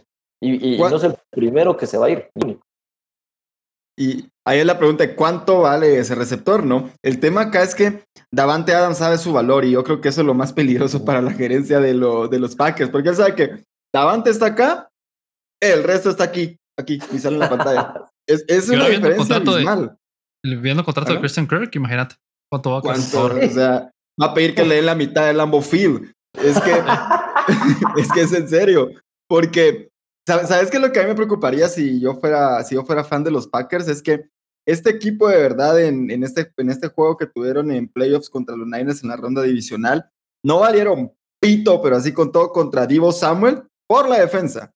¿Y cuántos años tardó Green Bay en poner una defensa decente? O sea, eh, hace dos temporadas, hace dos temporadas veíamos que la defensa de Green Bay no puede parar a ningún corredor de la liga, ese era el principal problema, pero estaban Rogers, pero está Davante Adams, y sí, podían llegar a finales de conferencia y todo, pero todo terminaba, terminaba en el mismo, terminaba terminando, terminaba en el mismo cauce, ¿no? Que era perder en postemporada. Entonces, saben de que la renovación de Rogers era necesaria si querías mantenerte competitivo, pero que también Rogers, la condicional es tener a Davante Adams o algo, ¿no? Algo para que pueda trabajar Rogers. Y ya cuando esta dupla está tan desarrollada, yo creo que también por ahí viene un poco de presión de tu coreback para decir, hey, o sea, yo te renové, pero también mantenía a mis estrellas. No me vas a poner un chiste de receptores para que yo trate de ganar un partido. Y ahí es donde, bueno, Sadarius, o sea, ¿cuánto te puede pedir Sadarius?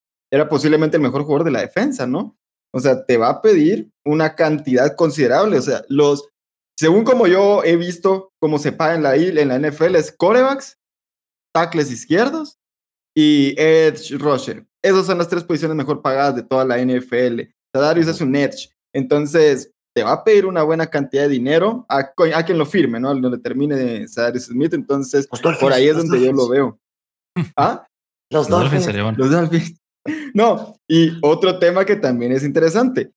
Le, receptores y edge son las posiciones que más vienen en el draft. Entonces yo creo que por ahí también puede estar considerando Green Bay. Eh, puede dejar a Sadarius, pero lo puedo conseguir en el draft. Entonces, vamos a ver, yo creo que falta mucho también para la agencia libre de cómo se va a desarrollar todo, pero eso es lo que pasó. Davante sabe su valor, Green Bay saben que lo necesitan para tener feliz a Rogers y hay que sacrificar a alguien. El sacrificado fue Sadarius.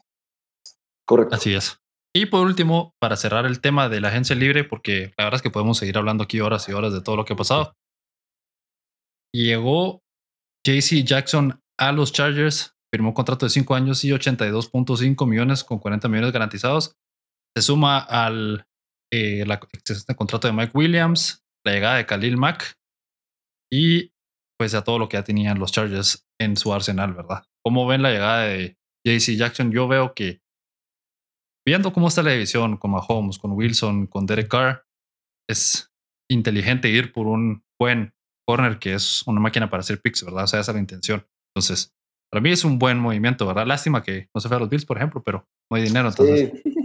Pero sí, la verdad es que sí es sólido. Aunque yo siento que un poco sobrevalorado, porque yo no sé si, si Jesse Jackson vale tanto dinero al final de cuentas. Es que, esa, es, que esa, es la situación y flaco, perdón que me meta yo para hablar primero, porque después quiero tu, completamente tu visión defensiva, pero no, no sienten que, no sienten que hay, hay corners que pueden ser muy buenos como Trevon Diggs, por ejemplo, que es una máquina de hacer picks como JC Jackson, pero al mismo tiempo la jugada siguiente te queman. Porque Trevon Diggs fue el, jugador más quemado en toda la liga la temporada pasada. Permitió más de mil, creo que 1.300 o 1.400 yardas en recepciones. Eh, permitió casi la misma cantidad de touchdowns que, que picks. Entonces, yo sí creo que es sumamente inteligente ir por JC Jackson. Yo lo hubiera querido en Miami, por supuesto. Pero los Chargers están haciendo una Rams. No, no, la sienten un poquito. O sea, los Chargers están lanzándose una, una LA Rams y en la, en división, que para mí es la próxima temporada, va a ser la más complicada en toda la liga. Sí, algo, algo parecido, pero es que yo creo que al final de cuentas es lo que tenés que hacer cuando te vas a enfrentar a esos corebacks y cuando te vas a enfrentar a esos equipos. Tenés que meterle. Y, o sea, la llegada de Khalil Mack no, es para menos. O sea, estás hablando de un dúo que van a tener en como, como rushers, eh, que es de miedo para, para estos corebacks. Y la llegada de JC Jackson, mira, hay algo que cuando, cuando vos lo, planteas en defensa y estás buscando tener eh, como diferentes esquemas y, cómo vas a manejar todo ese tipo de cosas, para mí es importante tener este tipo de corners que pueden hacer, digamos, un, un lockdown de, de receptores, sobre todo cuando la presión puede llegar rápido. Entonces, ¿qué es lo que yo buscaría de un jugador como JC Jackson? Tal vez tratar de jugar un poco de press, evitar que el receptor número uno pueda salir rápido de, la marca para que pueda llegar la presión. Por eso, siempre, siempre, siempre para mí es importante como lo hace, por ejemplo, Rams. Tenés una buena presión en la línea, pero también te ayuda de que tu corner como Jalen Ramsey puede ponerse, puede parársela a cualquier receiver y evitar que por lo menos en los primeros dos, tres segundos tenga una, ruta limpia para que el coreback pueda lanzar esos pases teniendo a Aaron Donald como defensive tackle, la presión por el centro mata a un coreback y ya cuando mete ese tipo de, interacción con el corner es donde se complican más las cosas para la ofensiva. Por eso es de que yo creo que se fueron tan, tan decididos por JC Jackson en, en los Chargers y porque también, o sea, eh, Darwin James sigue, ¿no? O sea, hasta donde yo sé. Esa, eso, defensiva, esa defensiva es loaded, por eso les digo. cargadísima. el problema que yo le encuentro a los Chargers es que son los Chargers. Son los mismos Chargers de siempre. Los Chargers que se van a quedar a una posesión, que se van a quedar a yarda y media. Son, son esos Falcons, son los Panthers, son esos equipos de que, wow, ahí van, ahí van. No, ah, al final no. Ya está llegando este lado. No, sí, eso también yo lo veo con los Chargers.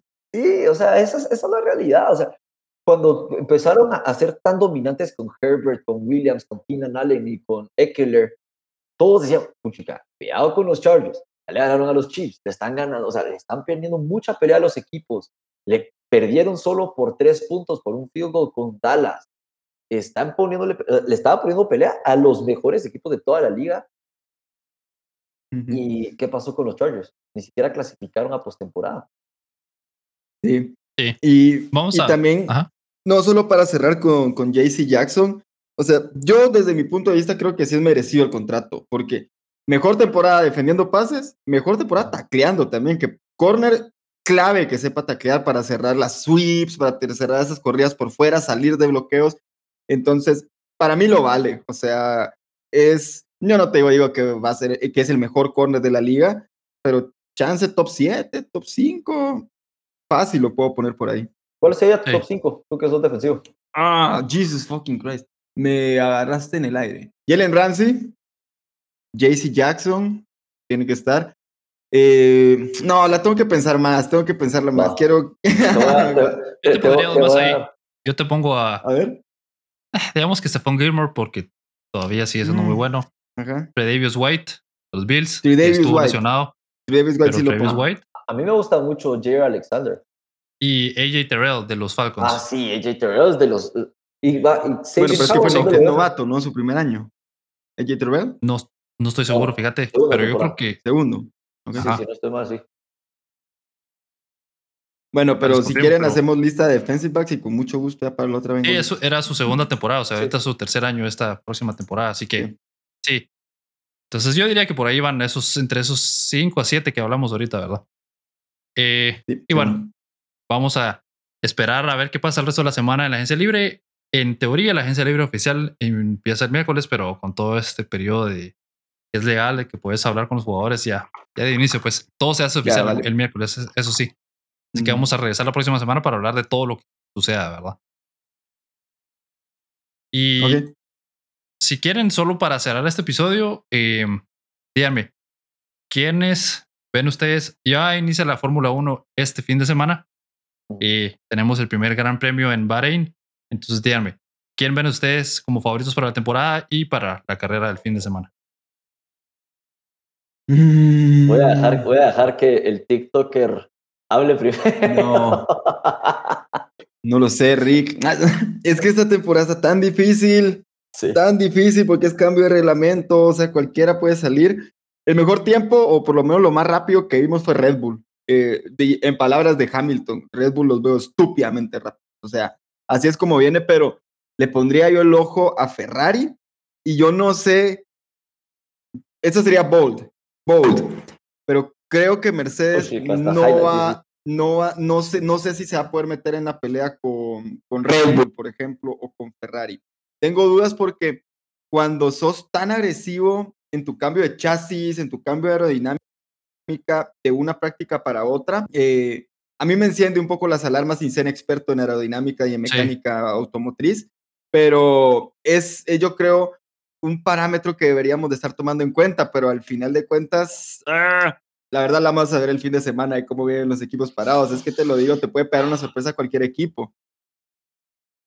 Sí, Eso es lo que yo iba a decir. O sea, supongamos en el segundo día de prácticas libres, primer día de Kevin Magnussen, y lo, y lo que hace es el mejor tiempo. Día siguiente, el peor tiempo. o sea, es- Bueno, es- es- Y, y Mick al día siguiente, si no estoy mal, puso Quedó el segundo, segundo. tercer mejor tiempo, Quedó- sí. ah, Ahora- quedó el segundo mejor tiempo y mejoró por segundo y medio el tiempo que había hecho Mazepan la temporada pasada en la clasificación. Sí. Eh, algo, algo que también yo le digo mucho a la gente es que recuerden que velocidad no significa ritmo de competencia. Tu auto puede ser muy rápido para una vuelta, pero ¿cómo me puede rendir en 60, no? Esos son dos cosas muy, muy distintas que a veces puede ser engañoso, ¿no? La, la velocidad y el mejor tiempo en una práctica te engaña, pero me puedes meterme 60 vueltas, no a ese, no a ese ritmo, no a tu mejor tiempo, pero ¿cuánto puede aguantar tu carro en ese ritmo? Ese O- es el tema. O deja eso. También la ventaja de la Fórmula 1 es que es un ajedrez. O sea, el, el- la estrategia. que por eso, por eso, literalmente por eso, por más de que vayan a seguir reclamando de que la vuelta y que el, el, el safety car y lo que quieran, fue por la estrategia de, de Mercedes de quererse quedar afuera por la estrategia de, de los neumáticos. Sí. Entonces, la estrategia, todo cuenta acá. Pero yo so- solo voy a decir un comentario breve. Lewis Hamilton es puro, es para Netflix, es para Netflix que dices, Es va, para va, Netflix. va, va a ganar el domingo y qué hueva. no, hombre, no sales el pescado, Andy. Mira, yo, yo, yo vería que, por supuesto, el Vers- Verstappen, el campeón, tiene que estar entre los favoritos para la temporada. Hamilton, por lo que ha hecho, ¿verdad? Como se viene escuchando que Ferrari ha mejorado bastante y que ha sido los mejores en las prácticas, entonces pondría Ferrari también. O sea, no, yo sé que es irse por la fácil, pero al final de cuentas, por algo Hamilton ha ganado tanto y por algo Verstappen acaba de ganar, ¿verdad? Ahora, lo que mencionaban el flaco de, de- cambio tan drástico, pues tan agresivo, ¿verdad? De, del chasis de una práctica a otra. Vimos como ese efecto de como reboteo, ¿verdad? Estaba, pero Sí, eso. increíble. Bueno, eso lo tienen todos los equipos y ya pactaron de que le van a subir 3, kilogramos Ujú, más al carro cierto. para evitar el, el Pero Pero rebote. con, el, con, con Hamilton se miraba más pronunciado todavía, pues, o sea, en la repetición en la recta se miraba así. Es Hamilton, lo está haciendo para que se vea así, muchacha. Ahora, eso, eso, eso, es, eso es lo que también yo quería agregar. O sea, ustedes hablan de, Andy habla de estrategia, vos hablas de que en 60 vueltas o X cantidad de vueltas no es lo mismo que una vuelta, obviamente, ¿verdad? Entonces ahí es donde entra siempre la diferencia. O sea, ¿por qué es tan diferente un piloto de una escudería a otro, verdad? Porque tiene ese instinto, esa valentía y esa inteligencia de frenar un segundo, bueno, no un segundo, pues milésimas de segundo después que otro, ¿verdad? Sí. O saber cómo No, posicionarse y- en una curva o todo ese tipo de cosas. Pues entonces ahí es donde yo veo que la diferencia más grande entre Verstappen, Hamilton y los demás, ¿verdad? Que por No, algo y- repiten también tanto. Y en esta competencia y sobre todo en estos años donde hay cambio de reglamento, recuerden siempre que el, piloto es un mecánico en pista. Entonces él tiene que saber siempre transmitir a la perfección qué está pasando con el auto, dónde se pueden mover algunas cosas, qué podemos arreglar de la aerodinámica para tenerlo en el entendimiento con su, con su mecánico, su ingeniero de turno, ¿no? Entonces, eh, la veteranía por eso pesa. Yo creo que también por eso es que a Red Bull lo consideró mucho en su momento para llevar a Checo Pérez, porque ya estamos hablando de un piloto que está 10 años en la categoría y si bien fue que empezó mal, pero vean cómo se terminó desarrollando el auto y cómo terminó compitiendo a final del día Sergio Pérez. Entonces, eso tiene, tiene mucho que ver y, es algo también a tomar en cuenta cuando, cuando hablamos del desarrollo del auto en sí, no, no, no solo de meter la vuelta y, o, de manejar. Eh, en la Fórmula 1... Perdón que te interrumpa. Algo clave es que para, para complementar tu, tu punto respecto a Checo, es que Checo para muchos eh, analistas, es el mejor para manejar los neumáticos. Sí, también. Ya puedes continuar, pero solo quería complementar. no, no, no, sí, sí, también. Eh, son parte de las fortalezas que tiene, pero bueno, a, lo que quería, con lo que quería cerrar era un poco de eso, ¿no? De la importancia que tiene la información que pueda transmitir el piloto al mecánico o al ingeniero de turno para poder desarrollar el auto. Entonces, por ahí también es que vamos a poder ver la inclinación de qué equipo se va a desarrollar mejor, porque o ya no importa tanto cuánto dinero le puedan meter o quién tiene la mejor tecnología, porque al final todo eso lo limitaron para este año. Y, es ahí donde esperamos que puedan marcar una diferencia, pero o sea, no podemos descartar a McLaren. Incluso te diría, o sea, Jos Capito de, de, Williams tuvo un muy buen desarrollo del auto la temporada pasada y Williams es una escudería que tiene que estar peleando, o sea, es una escudería que ha ganado campeonatos, que ha ganado más de 100 carreras en la Fórmula 1 y que ha desarrollado de los mejores pilotos en, en, la historia de la categoría, sin, sin exagerar. Entonces, eh, yo no, o sea, es una moneda al aire. no, no quiero, no es por no mojarme ni por no meter las manos al fuego, pero es lo que es, o sea, es lo que va a pasar esta temporada. Yo, yo, yo sé que yo soy el que menos conozco de Fórmula 1 de los tres, entonces yo voy a mojarme y no importa. O sea, yo creo que uno, Hamilton está pensando ya en terminar su carrera. O sea, ya está en un punto donde ya se acerca al final y ha hecho un montón de cosas, entonces siete títulos, o sea, o seis, seis, siete, en fin. Entonces yo creo que este es su último año o probablemente uno de sus últimos años. Entonces yo creo que él va a ganar el título y se va a retirar. Eso creo yo que va a pasar. Yo creo que Hamilton ya no gana otro título. Gracias. no va a pasar. ¿Por qué los hablaste? ¿Por qué los hablaste? Ahora va a ganar. No lo tenía. yo te lo digo porque yo veo que en esta temporada, con el cambio de reglamento de los carros, que son mucho más parejos, porque en teoría están diseñados para ser más parejos, ¿verdad? Eh, sí, ahí es donde va a brillar más la habilidad del piloto per se. Porque como siempre se habla en la Fórmula 1 que... ¿Ustedes creen que Hamilton es el mejor piloto en la parrilla? Yo no. A mí me parece o igual o de los mejores, pues, junto con Verstappen, por ejemplo, ¿verdad? Tiene mucha experiencia y es, es agresivo, sabe defender posición y demás, pero no es el mejor piloto. Para mí, el mejor piloto sí es Verstappen. Y luego ya podemos. Es que, ¿Sabes cuál es el Ahí tema es donde va a estar el, creo yo. con los pilotos? Yo veo que el mejor piloto para mí siempre es el que maneja mejor en lluvia.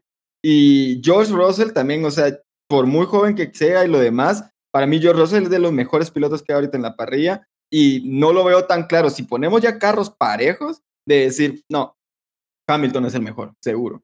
Porque yo, yo no lo veo claro tampoco. Yo creo que entre, obviamente, bueno, va a ser igual que la temporada pasada, entre Verstappen y Hamilton se va a ir y tal vez vaya a haber uno ahí que vaya a empujarlos también. Pero eso es lo que yo veo, porque, eh, porque por algo ha ganado tanto en su carrera, por mucho que no sea el mejor piloto, algo tiene él, pues.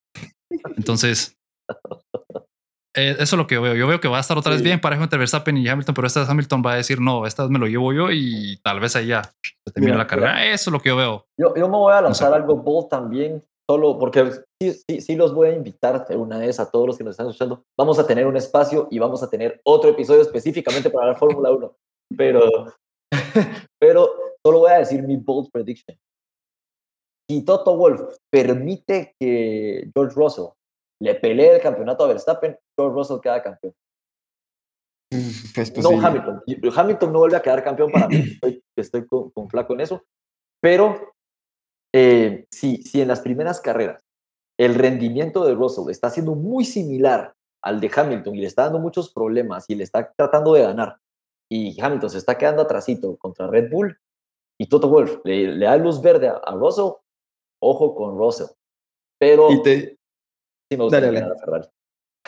Yo te digo algo, si Ferrari y McLaren ponen un auto competitivo, pero competitivo de verdad, no de tercer lugar, competitivo. Lando Norris, Charles Leclerc, eh, George Russell y Verstappen se pelean el título.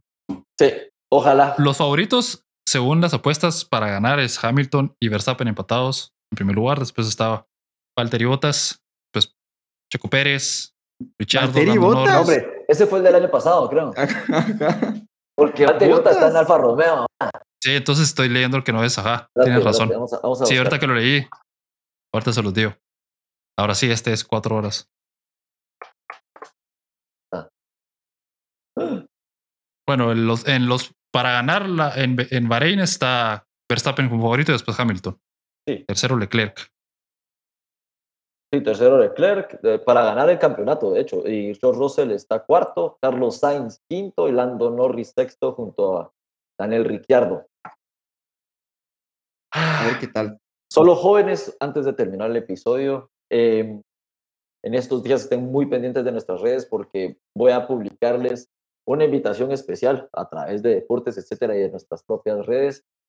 El fantasy oficial de deporte, etcétera, y también va a ir ligado con Hablemos con Andy.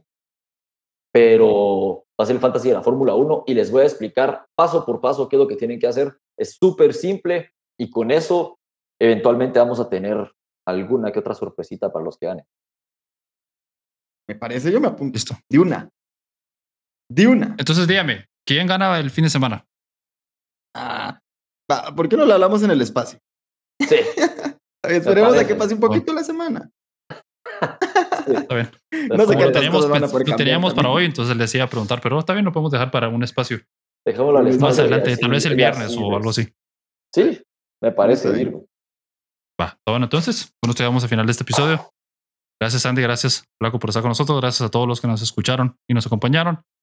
Pueden, como siempre, les recuerdo que nos pueden escuchar en Apple, Google y Spotify. Pueden escuchar los episodios completos. Ver las transmisiones en YouTube, Facebook y Twitch. Aunque hoy no estuvo en Facebook porque hubo un problema técnico aparentemente. Y pueden seguirnos en nuestras redes sociales como Deporte, etcétera. Gracias a todos por su tiempo. Feliz noche y que tengan una excelente semana llena de mucho deporte.